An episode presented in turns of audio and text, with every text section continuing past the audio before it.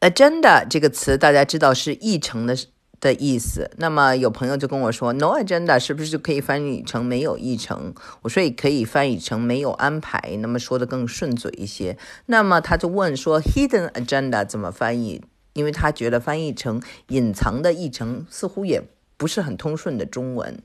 那么我就想跟大家讲一下，其实，在英文里啊，no agenda 还有一种意思，就是说没有目的性，hidden agenda 就是隐藏的一种不可告人的目的啊，我们可以这样理解它。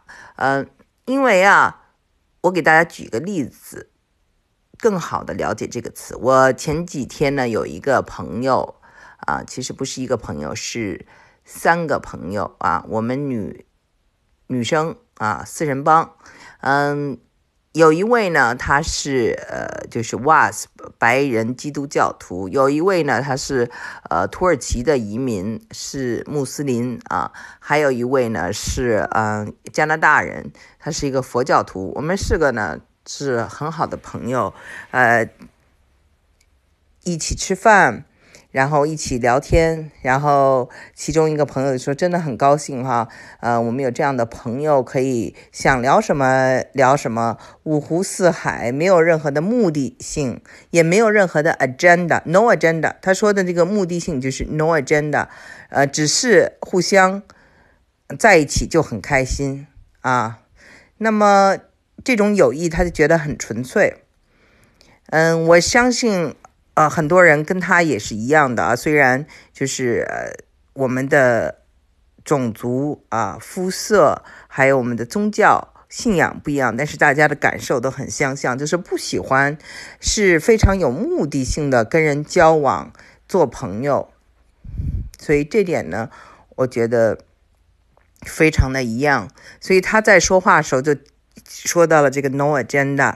那么我们知道，有的人就是说他呢，呃，怀着一个目的来跟你打交道，那么他又一上来又没有说出他这个目的啊，那就是他有 agenda，那么这个 agenda 是 hidden agenda，就是有着不可告人的秘密。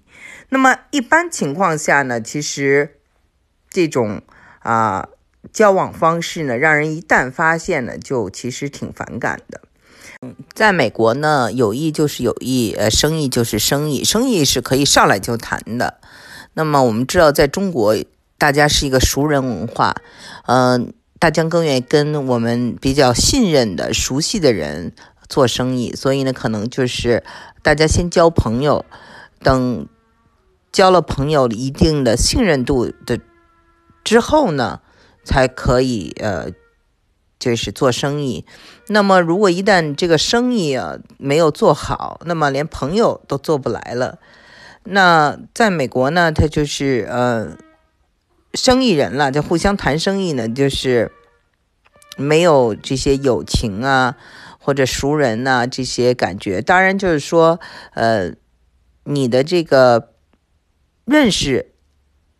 之前已经认识了，那么你的这个做生意的可能性是更多的嘛？那因为，嗯，大家总是要找自己认识的人来做生意，对吧？跟一个陌生人怎么做生意，那就是要，这是可能的。但是如果翻过来，你是为了做生意先去交朋友，那么。这个交了朋友以后呢，你再告诉人家我为什么要跟你交朋友啊？是其实，那么人们就觉得你是有目的性的，这样呢就会呃不高兴。或者比如说你有事要求他，你跟他见个面，说我们呃一起吃个饭聊聊天，不如你就直接说我想跟你谈件事，那我们能不能一起出来吃饭？这样更直接，效果更好。呃，在你。见面啊之后啊，说扯东扯西扯聊半天，然后你再说你有事有求于他，那么呢，让就是西方人啊，或者在美国文化里呢，就觉得你好像有一定的这种呃目的性，那反而会不舒服。不是说你滑头啊，也不是说你的这个，只是你的一个处理方式，可能你的做事的呃前后不一。嗯，就是造成了这种给人的感觉。那么，其实最重要一点呢，就是所有的文化都一样，就是一个发心。如果我们发心啊是交朋友、结善缘，然后呢，这些朋友可能会成为你日后的，不管你做什么事情都可以帮助你的人。那么呢，如果你的发心呢是赚钱。啊，就是这个人，如果是可以为我所用，如果没有不为我所用，对我来说没用，不是我的客户，我就不跟他交朋友。那这样的话呢，你的发心呢，就是另外一种发心。但是你的这种发心不一样，其实呢，最后造成的有可能是你，呃，在整个追求你的这个事业的过程中呢，会有一些的这种困难阻挠，因为呃，你呢，就是把一些就是。觉得没有用的人，就是排排挤在你的朋友圈外了哈。但是他们也许是你真正的金主，你只是没有足够的耐心。本来我想举几个例子给大家听，但是我想每一个人其实都很聪明。我呢，今天就点到为止。